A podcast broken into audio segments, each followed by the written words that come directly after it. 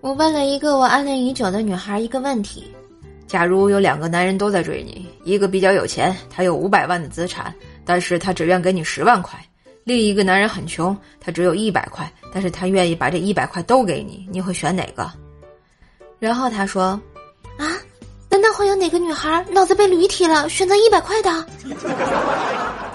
听完后，我紧紧的攥了口袋里的一百块钱。晚上呢，我一个人逛街，看到初恋女友带着她的女儿在买衣服。快十年过去了，感慨万千啊！我上前跟她打了声招呼，然后开始逗她女儿。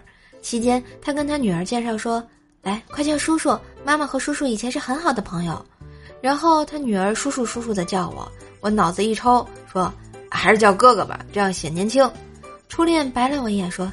哎呀，咋地？娶不到我，想打我女儿主意啦？我，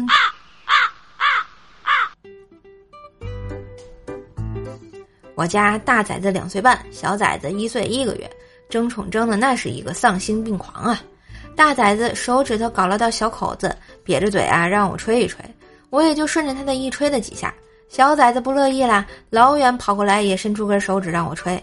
大崽子不甘示弱，全部手指看了一遍，也没有选出受伤的那根儿，随即凑了一根，又让我吹。小崽子一看不行，俺不能输，又哎呦我去！最后给这俩狗儿子一人屁股上一巴掌，世界终于清静了呀。